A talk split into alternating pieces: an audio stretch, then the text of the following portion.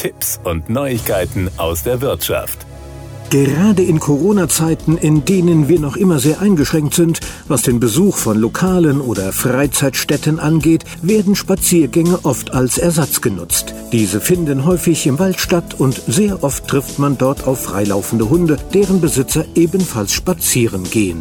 Gerade Nicht-Hundebesitzer wissen oft nicht, wie sie sich verhalten sollen. Umso wichtiger ist es, dass die Hundehalter vernünftig sind. Hundefans sollten sich zudem über die an ihrem Wohnort geltenden Gesetze und Verordnungen für die Vierbeiner informieren. Ob Hundeführerschein, Leinenpflicht oder Maulkorbzwang, denn wer sie ignoriert, riskiert nicht nur rechtliche Konsequenzen, sondern auch den Versicherungsschutz in der Hundehaftpflicht. In Niedersachsen ist ein Hundeführerschein bereits seit Jahren für alle Hundehalter verpflichtend. Jetzt zieht Baden-Württemberg nach. Wer sich einen Hund anschafft, muss künftig einen Sachkundenachweis erbringen.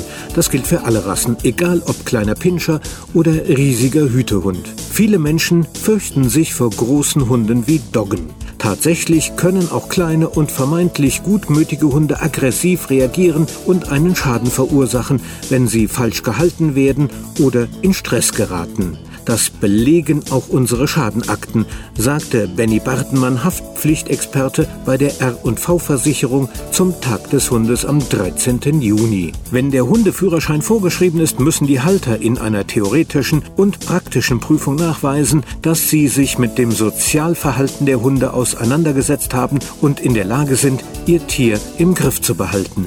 Wer die Prüfung erfolgreich absolviert hat, ist auch im Schadenfall auf der sicheren Seite. Dann zahlt die Hundehalterhaftpflichtversicherung, wenn beispielsweise ein Hund auf die Straße rennt und einen Verkehrsunfall verursacht. Auch wenn ein Hund einen Artgenossen oder gar einen Menschen angreift, springt diese Versicherung ein, sagt man bei der R&V-Versicherung. Hundehaltern, die sich vor verbindlichen Prüfungen drücken, drohen Geldbußen bis 10.000 Euro. Außerdem ist dann der Versicherungsschutz gefährdet. Versicherungsnehmer sind verpflichtet, alle gesetzlichen und behördlichen Sicherheitsvorschriften zu beachten. Tun sie das nicht, kann die Versicherung im Schadenfall die Leistungen zumindest kürzen, erklärt Bartelmann. Das gilt auch, wenn Hundebesitzer regionale Bestimmungen wie beispielsweise eine Maulkorbpflicht in Bussen und Bahnen missachten.